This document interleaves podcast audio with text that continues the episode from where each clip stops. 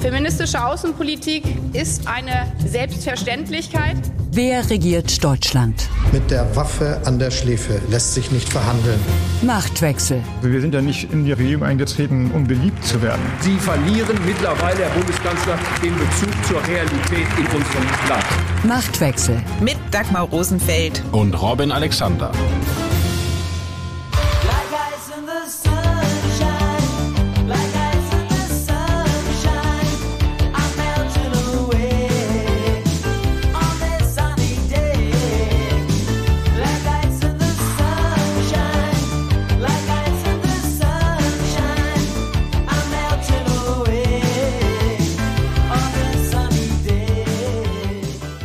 Mit Eis in der Sonne dahinschmelzen, das ist Urlaub.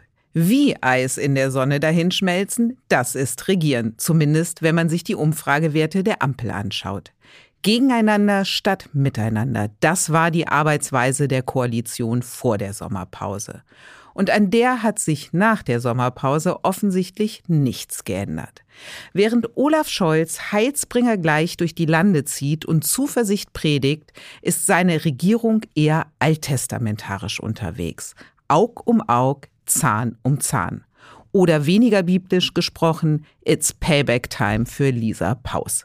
Mit ihrem Veto im Kabinett hat die Grüne das Wachstumschancengesetz von FDP-Minister Christian Lindner verhindert. Der Streit zwischen den Ministerien legt einmal mehr ein Grunddilemma der Ampel offen. Konnte die Große Koalition Probleme noch mit Geld zuschütten, so zwingt die Schuldenbremse die Regierung, Prioritäten zu setzen. Und hier haben FDP und Grüne grundverschiedene Vorstellungen. Ist die Ampel überhaupt noch zu retten? Und wo in aller Welt nimmt Olaf Scholz seine Zuversicht her? Darum geht es in dieser Folge von Machtwechsel. Außerdem sprechen Robin und ich über die Zerfallserscheinungen der Linken, die mit der Personalie Dietmar Bartsch so ruinöse Dimensionen annimmt, dass in dieser Partei ein Auferstanden aus Ruinen kaum mehr möglich ist. Letztlich ist es mit der Linkspartei wie mit deutschen Regierungsfliegern. Sie bleiben am Boden liegen.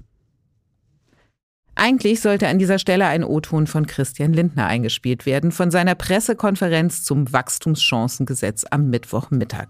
Doch die Pressekonferenz wurde abgesagt, weil der Gesetzentwurf vorerst gestoppt ist. Verantwortlich dafür die grüne Bundesfamilienministerin Lisa Paus. Also behelfen wir uns mit einem älteren Statement von Lindner, in dem er sein Wachstumsgesetz erklärt.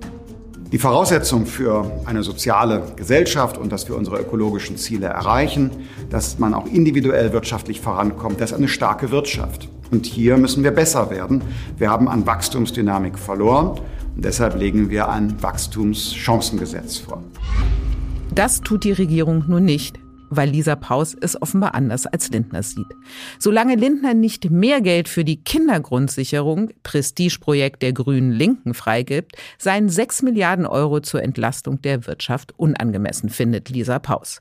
Robin, mit ihrem Vorgehen hat Paus die gesamte Regierungsspitze vorgeführt, inklusive des grünen Vizekanzlers Robert Habeck. Denn er, Lindner und Scholz hatten sich ja auf einem gemeinsamen Entwurf des Wachstumschancengesetzes geeinigt.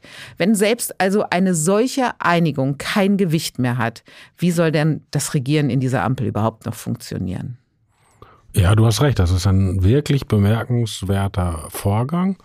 Diesen Satz sagen wir ganz oft übrigens. Ist jetzt schon mal aufgefallen, wirklich bemerkenswerter Vorgang, wenn die Ampel versucht zu regieren. Man ist immer wieder neu überrascht, ne? ja, aber das ist wirklich, also um den Hörern da einen Eindruck von zu geben, das ist so, im Bundeskabinett wird immer nur einstimmig beschlossen und alles, was auf der Tagesordnung steht, ist schon geeint. So, das bedeutet, dass wenn es Konflikte gibt, die am Montag im Staatssekretärsausschuss auflaufen, wo halt ein Staatssekretär zur Not sagen kann, das geht noch nicht für uns. Das nennt man Leitungsvorbehalt. Ja, das ist aber bei sozusagen sachlichen Einwänden. Also wenn man so sagt, wir als Familienministerium entdecken bei eurem Standortegesetz bei der Bundeswehr habt ihr die Bundeswehrkitas nicht bedacht oder irgendwie sowas, ja. So. Und dass man sich in diesem Staatssekretärsausschuss einfach hinsetzt und sagt, passt mal auf, solange ihr nicht die Kohle für mein Gesetz rausrückt, machen wir hier gar nichts mehr. So ist das A nicht gedacht und B geht es eigentlich so auch nicht, weil für diese Deals hat die Regierung ja einen anderen Mechanismus, den eben auf grüner Seite Robert Habeck und seine Staatssekretärin Anja Heidiuk bearbeitet. Und die haben dem zugestimmt. Es heißt, Kanzleramtschef Wolfgang Schmidt habe noch bis Mittwochmorgen zwei Uhr versucht, da irgendwie eine Einigung hinzubekommen. Und nochmal, dass selbst das Kanzleramt es nicht hinbekommt, etwas durchzusetzen, was Vizekanzler und Finanzminister gemeinsam beschlossen haben, das ist doch ein Offenbarungseid. Ja, also wir haben ja schon gesagt, die Grünen zeigen, dass Habeck in dieser Frage keine Prokura hat. Und, und das ist ein Vorgang, weil der muss ja für die Grünen alles verhandeln. Und dieser Staatssekretärsausschuss wird geleitet von Wolfgang Schmidt. So, und das ist auch seine Verantwortung. Also da hat eigentlich gerade jeder in der Ampel die Torte im Gesicht. Mhm. Und du hast es jetzt gerade angesprochen. Lisa Paus hat sich ja mit ihrem Vorgehen auch gegen Habeck gestellt. Und das zeigt ja, dass es innerhalb der Grünen kein gemeinsames Verständnis von Regieren gibt. Oder zumindest das Verständnis von Regieren von Habeck und anderen in der Partei ein unterschiedliches ist. Brechen da gerade alte Grabenkämpfe auf zwischen Realos und Linken? Oder liegt es einfach nur daran, dass es gerade gar kein Machtzentrum so richtig bei den Grünen zu geben scheint? Die Frage mit dem Machtzentrum ist ja das große grüne Defizit in dieser Regierung, ja, weil bei der SPD ist klar, dass Scholz da die Ansagen macht, bei der FDP ist es Lindner und bei den Grünen ist es halt Habeck und Baerbock plus sehr selbstbewusste Fraktionsführerinnen, von denen ein Teil in der Fraktion seinen Frieden mit dem Habeck-Kurs anscheinend noch immer nicht gemacht hat. Und das bringt die Grünen immer wieder in die Defensive, weil man die halt ausspielen kann gegeneinander. Nur in diesem Fall hat ja gar keiner versucht, sie gegeneinander auszuspielen. Sie haben sich selber an die Wand gespielt.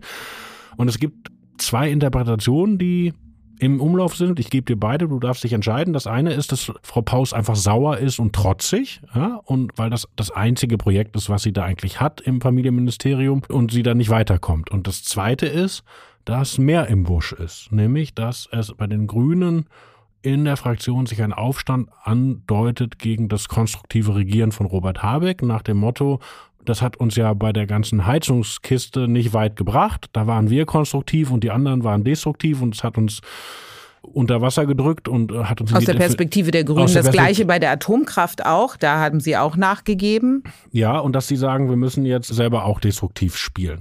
Und wenn man dafür Andeutungen sieht, kann man sehen, Habeck kommt aus der Sommerpause mit einem großen Zeitinterview das äh, schöne Fotos hatte, aber auch interessant war, was er gesagt hat, nämlich ein ganz klares Bekenntnis zur Schuldenbremse. Und eine Woche später steht im Spiegel ein Interview von Katharina Beck, das ist die finanzpolitische Sprecherin, die sagt, die Schuldenbremse ist eigentlich Mist und die ganze Finanzpolitik geht ja gegen den Strich. Und eine finanzpolitische Sprecherin muss ja in ihrem Fachgebiet die Meinung der Fraktion eigentlich sagen. So, und diese besagte Frau Beck hat gestern auch öffentlich erklärt, dass sie die Causa Lisa Paus in die Causa Schuldenbremse einordnet und unser alter Bekannter Jürgen Trittin hat sich auch ähnlich eingelassen. Und das ist doch schon erstaunlich. Also da könnte sich was zusammenbrauen. Du hast gerade die destruktive Methode angesprochen, für die sich die Grünen nun entscheiden könnten oder vielleicht sogar schon entschieden haben. Da muss man ja sagen, es ist eigentlich die Methode der FDP, die sie da so ein bisschen kopieren. Weil aus der FDP hagelt es jetzt natürlich heftige Kritik für Lisa Paus. Also ihr Vorgehen sei einfach nur dumm, das hat Wolfgang Kubicki gesagt. Und in Bezug auf die Diskrepanz zwischen Habecks Zustimmung und Pausens Veto hat FDP-Fraktionschef Christian Dürr gesagt, dass ein Koalitionspartner intern so unterschiedliche Auffassungen bezüglich einer zentralen Frage habe, das mache ihn sprachlos. Naja, Robin, offensichtlich haben die Liberalen ein bisschen vergessen, dass ihr Parteichef Christian Lindner im Kabinett vor einigen Monaten dem Entwurf zum Gebäudeenergiegesetz ja auch zugestimmt hatte. Aus Lindners Ministerium gab es danach sogar die Botschaft, der Entwurf sei im Ergebnis gelungen, dank der Initiative von Lindner nochmal.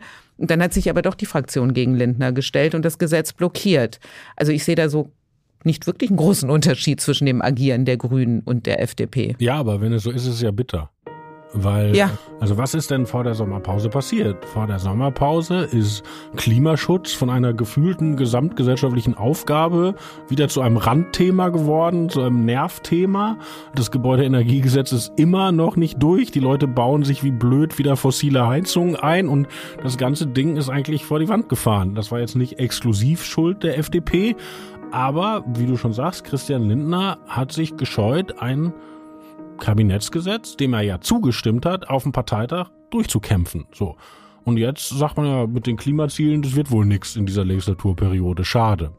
Und wenn man das jetzt umgekehrt denkt, also Klima ist das Thema der Grünen und die FDP hat's kaputt gemacht und Wirtschaft ist das Thema der FDP und die Grünen zicken, ja, das könnte dann aber interessant werden, weil äh, ich meine, darum geht es ja bei diesem Wachstumschancengesetz. Das ist ein bisschen wie gute Kita-Gesetz, gutes Wachstumsgesetz können wir es ja auch nennen. Vielleicht können die Grünen dem dann eher Ja, man muss zustimmen. auch aufpassen, ich hatte mich irgendwo schon mal verschrieben, habe Wachstumsbeschleunigungsgesetz Auch geschrieben nicht und das schlecht. ist ganz schlimm, weil das war die berühmte Möwenpick-Steuer, wo die eine ganze FDP-Fraktion aus dem Bundestag befördert hat. Also Vorsicht. Also im Kern ist das ja eigentlich nur ein paar Steuersenkungen mit einer kleinen ökologischen Lenkungswirkung. Also eigentlich müsste man darüber reden, ist das genug? Genug, Müsste richtig. man nicht mehr machen? Und stattdessen wird darüber geredet, wie kriegen wir es über Lisa Paus. Ja, und den Konnex, den sie ja auch aufmacht zwischen Kindergrundsicherung auf der einen Seite und Entlastungen für die Wirtschaft auf der anderen Seite, so was ganz Grundsätzliches scheint ihr noch nicht so ganz klar zu sein, dass eine starke Wirtschaft auch starke Einnahmen für den Staat bedeutet. Und das wiederum bedeuten würde, mehr Einnahmen würde vielleicht mehr Möglichkeiten für Nö, ihr. Dagmar, wenn endlich die Schuldenbremse geschliffen ist, dann kann man das Geld doch einfach Halleluja, leihen. dann verjubeln wir es so richtig. Glaubst du, dass wir jetzt nochmal eine Debatte bekommen um die Schuldenbremse? Nein, weil ich glaube, A hat sich Habeck ja festgelegt und B, glaube ich, glaubt er da auch ein Stück weit selber dran. Es wäre natürlich etwas anderes, wenn noch etwas Schlimmes passiert. Ja, also die Schuldenbremse ist ja in den letzten Jahren auch nicht aus DAFKE aufgehoben worden, sondern wegen Corona, Ukraine und, und, und. Und wenn man sozusagen begründen könnte, es gibt einen Schock von außen, der das noch einmal nötig macht, dann würden die dahin finden. Den sehe ich nur jetzt noch nicht. Und ich glaube, das ist auch, ich meine, versetzt dich mal in die, in die Lage von Scholz. Diese Schuldenbremse ist ja auch das Instrument, diese ganzen Ausgabenfantasien der Genossen im Griff zu halten. Ja? Also wenn das einmal sozusagen weg ist oder ich meine, Kai Wegner aus Berlin fordert das für fünf Jahre aufzuheben. Ja? Das, so, sobald CDU, das, CDU. Ja, vor allem die, die Berliner CDU, die nun mit solider Haushaltsführung in ihrer Geschichte wirklich großartige Erfolge erzielt hat. Ich erinnere an das legendäre Zitat von Klaus Rüdiger Landowski, CDU-Fraktionsvorsitzender und Erfinder der Bankgesellschaft in Berlin, der sich immer gegen Haushaltssanierung wehrte mit dem Argument, wenn die, ich weiß gar nicht mehr, ob sie Arbeits- oder die Obdachlosen waren, aber wenn die auf den Stufen des Reichstages lungern würden, dann würde der Bund schon wieder neue Hilfen überweisen. Das ist die Finanzpolitik der Berliner. Nein, wir schweifen ab, ne? Wir schweifen gerade wir, ab. Müssen wir halt alles streichen. Nee, das streichen wir nicht, das lassen wir drin, weil es ist ja auch schön, die CDU zwischendurch mal zu erwähnen. Aber lass uns nochmal zurück zur Ampel gehen. Und du hast gerade einen Mann angesprochen, der eigentlich die wichtigste Figur in dieser Koalition sein sollte, nämlich der Kanzler Olaf Scholz. Und damit komme ich zu einer Frage an dich, Robin, die fast schon zum Klassiker in unserem Podcast geworden ist. Wo ist die Leadership, die Olaf Scholz versprochen hat? Oder anders gefragt, wann macht er von seiner Richtlinienkompetenz Gebrauch? Der schaut wieder mal zu, wie sich seine zwei Koalitionspartner zerlegen. Und zuschauen allein, wir hatten ja mal immer die These, seine Strategie ist, die zwei zerstreiten sich und zeigen, wie albern sie Politik zum Teil machen und er ist der Vernünftige, der Erwachsene im Kindergarten. Aber es zeigt sich ja, diese Strategie geht nicht auf. Die Umfragewerte für die SPD sind ebenfalls bescheiden. Also, was macht Scholz jetzt? Was er jetzt konkret macht, wissen wir noch nicht, weil das hat ihn ja auch überrascht mit Frau Paus und ihrem Leitungsvorbehalt. Aber du beschreibst es ja richtig. Er ist ja auch in den Sommerinterviews wieder gefragt worden und er sagt dann ja immer, das wäre kein modernes Führen und er hätte da andere Methoden. Nur das muss dann halt auch passieren. Ja? Und, und wenn er es sozusagen nicht durch gutes Zureden oder durch Tricksen oder was auch immer schafft, dann muss er irgendwann auch ein Machtwort sprechen, finde ich. Mhm. Was auch auffällig ist, ich hatte es im Intro schon erwähnt, also den Kurs der Zuversicht, den Scholz da hier gerade versucht zu verbreiten. Und ich finde, zwischen der Erzählung des Kanzlers, wofür seine Regierung steht und dem, was seine Regierung dann tatsächlich tut, da besteht schon eine riesige Lücke. Und deswegen würde ich gerne mal mit dir reinhören, was Scholz bei einem Bürgerdialog in Erfurt vergangene Woche gesagt hat. Und zur Freiheit und Demokratie gehört, dass wir einander beschützen, dass wir dafür sorgen, dass niemand wegen seiner Meinung sich fürchten muss und dass man das, was wir politisch miteinander zu diskutieren haben, auch eben politisch demokratisch miteinander beredet. Was mir wichtig ist, ist, dass wir in einer Zeit, in der viele Dinge viele unsicher werden lassen, sehr schnell immer klar machen, dass wir eine, einen Kurs verfolgen, der uns Sicherheit geben kann und bei dem wir zuversichtlich in die Zukunft gucken können. Um es mit Goethe zu sagen, die Botschaft höre ich wohl, allein mir fehlt der Glaube. Robin, woher nimmt Scholz denn den Glauben, dass Deutschland zuversichtlich in die Zukunft blicken kann, wenn man selbst so ein, ich nenne es jetzt mal, relativ kleines Gesetz wie dieses Wachstumschancengesetz nicht gemeinsam auf den Weg bringen kann? Naja, das ist natürlich ein Unfall, den er so nicht geplant hat. Und wenn das geklappt hätte. Aber es ist ja nicht der hm. erste Unfall. Also Heizungsgesetz, mhm. auch da war es anders geplant und es hat ihn überrascht. Die AKW-Debatte ist aus dem Ruder gelaufen. Ich erinnere an das allererste Projekt, die Impfpflicht, wo er kläglich mitgescheitert ist am Ende. Also irgendwann muss man doch sagen, es sind keine einmaligen Überraschungen, sondern es scheint Methode dieser Regierung oder der Koalitionspartner zu sein. Nein, das Witzige ist ja, dass sie sich das hinterher immer schönreden, dass sozusagen in diesen Konflikten der Weltgeist die Vernunft rausgebracht hätte, weil äh, du findest ja nicht mehr viele Ampelpolitiker, die sagen, die Impfpflicht wäre eine gute Idee.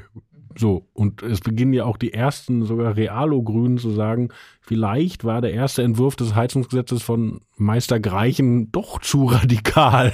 also vielleicht, ich kann mir jetzt noch nicht ausmalen, wie jemand das äh, sich bald schön redet, dass man mit den Steuersenkungen jetzt gewartet hat. Aber also ich glaube, die, die, die Kommunikationslinie bei Scholz wird liegen, das in Meseberg zu beschließen, also bei der Kabinettsklausur in zwei Wochen. Vielleicht kriegt die Paus irgendein Zugeständnis bis dahin. Und dann sagt man, ja, wir haben etwas länger beraten und es war etwas lauter, als ich mir das gewünscht hätte, aber jetzt ist es doch gut geworden. So, aber wenn die Paus ein Zugeständnis bekommt, dann ist das ja auch, erinnert mich so ein bisschen dran, ich halte jetzt so lange die Luft an, bis ich bekomme, was ich will. Und dann scheint das ja zu funktionieren. Da ist doch die Frage, wann der Nächste mit diesem Vorgehen versucht, Politik für sein Ministerium oder für seine Partei zu naja, machen. Naja, das ist natürlich wirklich ein Problem. Diese Kindergrundsicherung steht im Koalitionsvertrag. Und sie haben sich augenscheinlich nicht genug auseinandergesetzt, was sie damit wirklich meinen. Und das äh, Spezialproblem ist, dass Frau Paus gar nichts damit zu tun hatte, weil Frau Paus ja nur der Ersatz von Frau Spiegel ist, die es ja als erste Ministerin unglücklich aus der Kurve getragen hat. So, also da ist eine Verkettung von, von mehreren unglücklichen Faktoren. Aber Frau Paus kann ja noch nicht mal ein ein Konzept vorlegen für die Kindergrundsicherung, in dem beziffert ist, wie viel Geld sie denn tatsächlich braucht. Es geistern ja immer noch unterschiedlichste Summen. Mal hat sie 12 Milliarden Euro gesagt, die sie brauche. Also sie kann das ja gar nicht unterfüttern. Na, ich persönlich finde, der Ansatz ist ja, es ist tragisch, dass Kinder in Armut sind, weil ihre Eltern eigentlich einen Anspruch auf Hilfen haben, aber nicht wissen, dass sie das beantragen. Und deshalb soll der Staat sozusagen proaktiv sich melden und denen Bescheid sagen, dass sie das beantragen können oder das proaktiv überweisen. Und das stelle ich mir jetzt von allen weltanschaulichen Fragen abgesehen einfach total schwierig zu administrieren vor, weil unser Staat ja auch im aktiven Zugehen auf die Bürger, Stichwort Klimageld, große Probleme hat. Aber Frau Paus wollte ja vor der Sommerpause auch das Selbstbestimmungsgesetz durchs Kabinett bringen und das hat zweimal nicht geklappt. Also auch da ist keine Einigkeit drin. Und das ist natürlich dann so eine Ministerin macht dann ihre Punkte auch, dass sie halt was durchsetzt. Und da kommt halt bisher bei Frau Paus verdammt wenig. Ihr Glück sucht Lisa Paus nun in dem Leitungsvorbehalt, mit dem sie jetzt das Gesetz von Lindner gestoppt hat. Einen solchen Leitungsvorbehalt, den hat es schon mal gegeben. Ja, den, also wie gesagt, den gibt es regelmäßig in so technischen Fragen. Also Marco Buschmann hat, glaube ich, im letzten Jahr mal das Windkraftgesetz aufgehalten, weil er als Justizminister zeigen wollte, irgendeine Frist war nicht. Und Christian Lindner hat mal das Gesetz, mit dem Karl Lauterbach die Krankenkassen reformieren wollte, aufgehalten. Aber das sind immer dann interne Fragen. Woran ich mich erinnere, ist, glaube ich, schon über zehn Jahre her, 2012. Da gab es doch den legendären Streit um die Herdprämie, Schrägstrich Betreuungsgeld. Und wir haben diese schöne Anekdote hier schon mal erzählt, dass Horst Seehofer irgendwann sagte, ich komme nicht mehr nach Berlin und wir beschließen gar nichts mehr, bis ihr dieses Betreuungsgeld einführt. Methode Luft anhalten, Methode Luft anhalten. Ja. Und damals, da hat Angela Merkel das, was ihre Natur ist, und hat nachgegeben, hat gesagt, dann machen wir das Betreuungsgeld eben. Und die da sehr unglückliche Familienministerin Christina Schröder musste einen Entwurf machen. Und der hat in diesem Staatssekretärsausschuss fünf Leitungsvorbehalte kassiert aus fünf verschiedenen Ministerien, die zeitgleich an vier verschiedene Medien gegeben wurden. Wir von der Welt hatten damals das aus dem Finanzministerium, weil nämlich die alle dokumentieren wollten, dass diese Erpressungsart von Horst Seehofer irgendwie Mist ist und dann hatte Schäuble irgendwas angemerkt mit dem Auszahlungstermin und die anderen hatten sich was anderes ausgedacht, aber das war halt nur, um nochmal zu zeigen, bäh. Aber dann kam das Betreuungsgeld, also von daher für das Wachstumschancengesetz ist noch nicht die letzte Messe gesungen.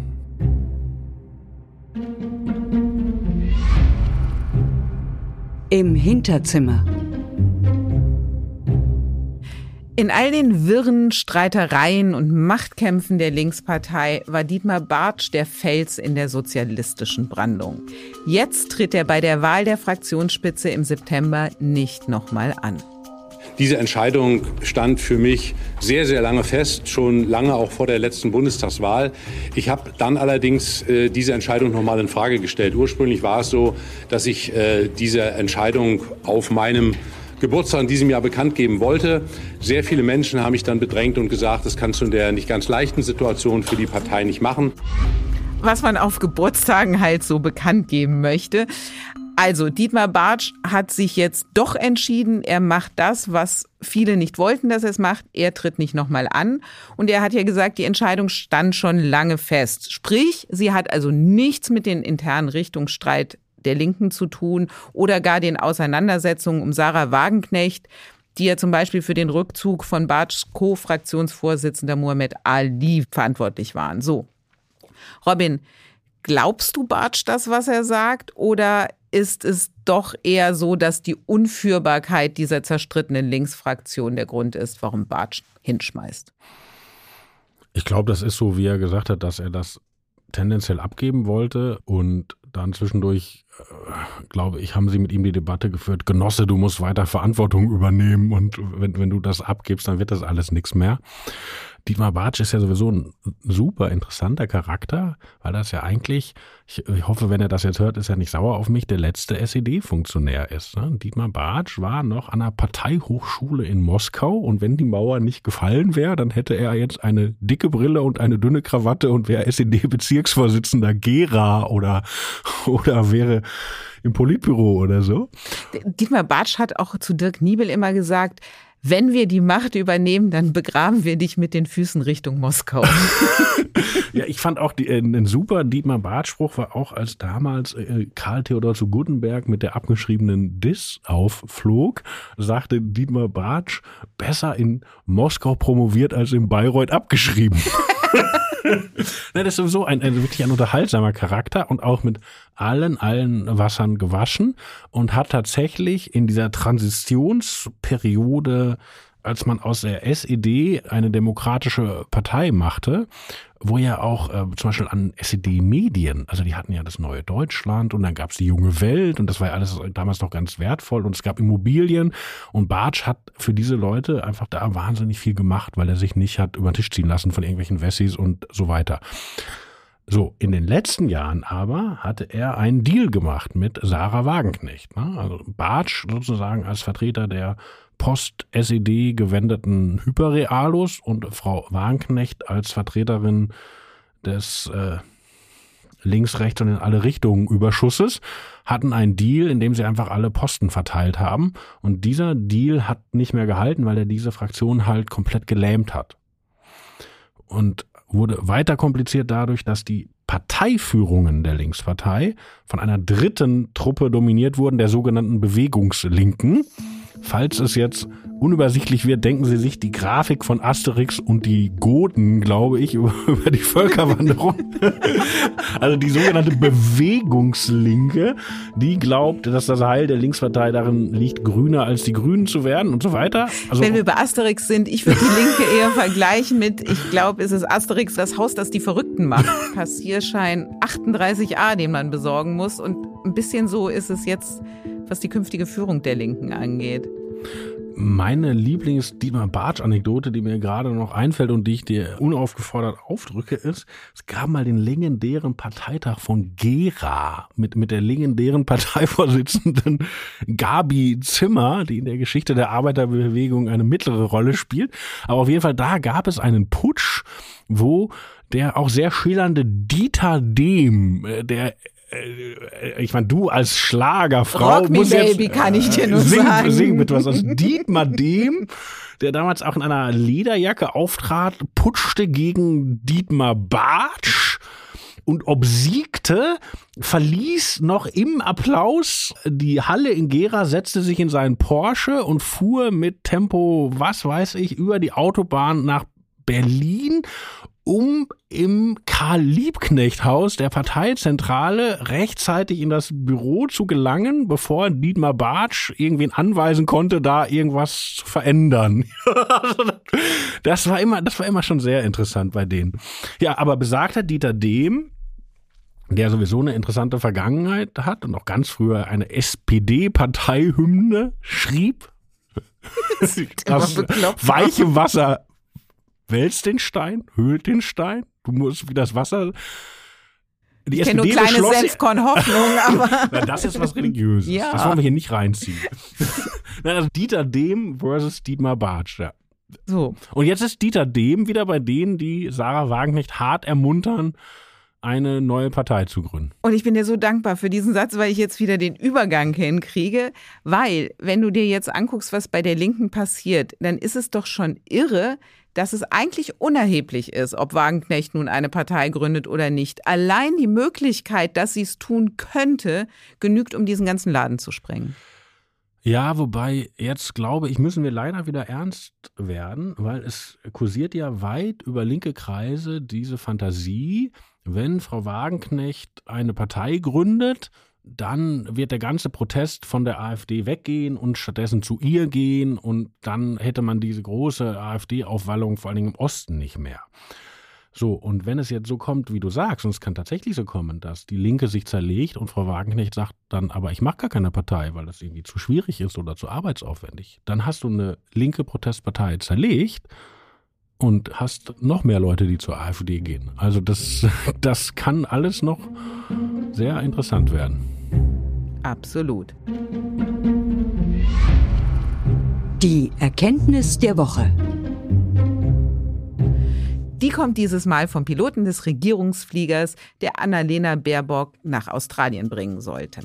Wir sind gerade am Kreise fliegen. Äh, Uns ist tatsächlich leider das gleiche Problem, was wir gestern hatten, wieder passiert. Ähm, Die Klappenvergrößerung, die Flügelvergrößerung lassen sich nicht mehr einfahren. Die haben sich wieder gesperrt. Ähm, Am Boden resettet sich dieses Problem automatisch. Äh, Wir haben mit äh, Testpiloten von Lufthansa gesprochen. Dieser Fehler existiert so nicht. Ähm, für die, die ein bisschen ängstlich unterwegs sind, es besteht überhaupt gar kein Grund zur Unruhe. Wir haben genug Benzin und wenn wir nachher unser Landegewicht wieder erreicht haben, wie gestern, dann wird das eine ganz normale Landung. Aufgenommen hat diese Durchsage unser Kollege vom Spiegel, Christoph Schuld, der mit im Flieger gesessen hat. Es ist ja nicht das erste Mal, dass ein Regierungsflieger nicht dort ankommt, wo er hin sollte oder nicht von dort wegkommt, wo er weg möchte. Das ist natürlich super peinlich, aber jetzt daraus gleich ein Sinnbild für die marode Infrastruktur Deutschlands und die technische Unfähigkeit und Zurückgebliebenheit dieses Landes zu machen, das finde ich ein bisschen übertrieben, oder Robin? Ich war ja schon mal in diesem Flieger, als der eine Panne hatte, nämlich 2018, als Angela Merkel zum G20-Gipfel in Buenos Aires reisen wollte und wir nur bis Köln-Bonn kamen. Auch schön. Und das, das war die gleiche Maschine, die, diese alte Schrottmühle. Und äh, wo der Pilot gerade sagt, die hier so ein bisschen ängstlich unterwegs sind, das war wirklich irre, weil äh, Frau Baerbock hat ja jetzt 80 Tonnen Kerosin abgelassen. Das war damals bei Merkel irgendwie nicht so, sondern wir sind in Köln-Bonn gelandet und um uns rum standen ganz, ganz viele Feuerwehrautos. Und wir durften äh, dreiviertel Stunde nicht raus, damit die Bremsen kühlen. Also das war alles schon keine ganz einfache Situation. Und dann muss er wissen, unser Nachbarland Polen hat mit einem Unglück seiner Regierungsmaschine wirklich eine Riesenkatastrophe erlebt, weil damals ein Ministerpräsident gestorben ist mit seinem halben Kabinett und auch einer intellektuellen Elite Polens, die nämlich zu einem Gedenkort in Russland unterwegs waren. Und Polen ist da nie wirklich drüber weggekommen. Das erklärt auch ganz viel darüber, wie der polnische Rechtskonservatismus funktioniert. Also das ist schon ein Thema, das sehr viele Schichten hat. Hm. Die Frage ist ja, warum diese Maschine nicht längst ausgemustert worden ist. Ja, also die haben ja neue bestellt. Und das Problem ist tatsächlich immer, man muss das ja durch einen Haushaltsausschuss kriegen und das ist halt äh, nicht populär, wenn, wenn die Regierung sich schöne Flugzeuge kauft. Und, aber jetzt ist es ja alles, also Scholz hat schon eine neue bestellt. Was mich bei dieser Baerbock-Sache was ich erstaunlich fand, damals, als Merkel mit uns nicht weiterkam zum G20, hat sie ja einfach Linienflüge gebucht und ist, ist dann halt da ein paar Stunden später angekommen. Und wir waren gekniffen und konnten mit dem ICE zurückfahren. Aber Baerbock hat ja noch einen Versuch gemacht, mit der ganzen Delegation nach, nach Australien zu kommen. Und da fragt man sich natürlich, warum? Äh, warum? Was ist daran so wichtig? Warum müssen da jetzt alle Journalisten auch mit und alle Mitarbeiter? Ja, wäre es nicht besser gewesen, einfach mit fünf Leuten Linie weiter zu fliegen? Und überhaupt finde ich, dass dieser Besuch Fragen aufwirft. Also ein Teil des Besuchsplans war ja die Idee, ein äh, Halbfinale der Frauenfußball-Weltmeisterschaft zu besuchen. Als das geplant wurde, dachte man, da ist vielleicht die deutsche Nationalmannschaft noch dabei. Und das ist ein schöner werblicher Termin für Frau Baerbock, aber für eine Außenministerin finde ich kein zwingender Termin. Die zweite Idee in Australien, sogenannte äh, Gegenstände, die man jetzt nach Provenienzforschung zurückgeben möchte, zurückzugeben, ist auch etwas, was ich, glaube ich, eher im grünen Milieu erklärt als in der außenpolitischen Szene. So, und wenn man dann bedenkt, was gerade in Niger passiert, was gerade in Mali passiert, die offizielle Erklärung oder auch die inoffizielle vom Außenministerium ist, dass man nach der neuen China-Strategie da auch zeigen wollte, wie sehr man in diesem ostasiatischen, pazifischen Raum präsent ist und so weiter. Zumal ja die Fidschi-Inseln erst einen Annäherungskurs an China gesucht haben, von dem sie jetzt wieder Abstand nehmen und es da schon ein doch wichtiges Signal ist, wenn die deutsche Außenministerin durch ihren Besuch dort Unterstützung zeigt. Ja, äh, hast du völlig recht, sehe ich auch alles, aber ich finde dadurch, dass Baerbock immer so medienwirksam arbeitet, also mit dem Fußball sozusagen in, in, die, in die ganz populären Bilder, äh, mit den zurückgegebenen alten Dingen in, in eine bestimmte Basis, die ihr wichtig ist, da sie so medienwirksam arbeitet, setzt sie sich natürlich dem Vorwurf auf, dass ein Teil ihrer Außenpolitik auch immer eine Rampe ist für eine spätere Kanzlerkandidatur. Damit sind wir da, wo wir in diesem Podcast angefangen haben, nämlich die eine große Frage. Wir wissen, wo Annalena Baerbock war, während Robert Habeck das Wachstumschancengesetz um die Ohren geflogen ist. Aber etwas dazu gesagt hat sie nicht. Du sagst es, Dagmar. Robin, ich sage jetzt, es hat mich riesig gefreut, unsere erste Folge nach der Sommerpause. Und liebe Hörerinnen und Hörer, wenn Sie Fragen haben zum aktuellen politischen Geschehen, zu den Befindlichkeiten der Koalition oder wie war das nochmal mit dem Leitungsvorbehalt, dann würden wir uns wahnsinnig freuen, wenn Sie uns schreiben an machtwechsel.welt.de. Und nach der Sommerpause gilt, was auch schon vor der Sommerpause gegolten hat. Das letzte Wort, das hat Robin. Auf Wiederhören.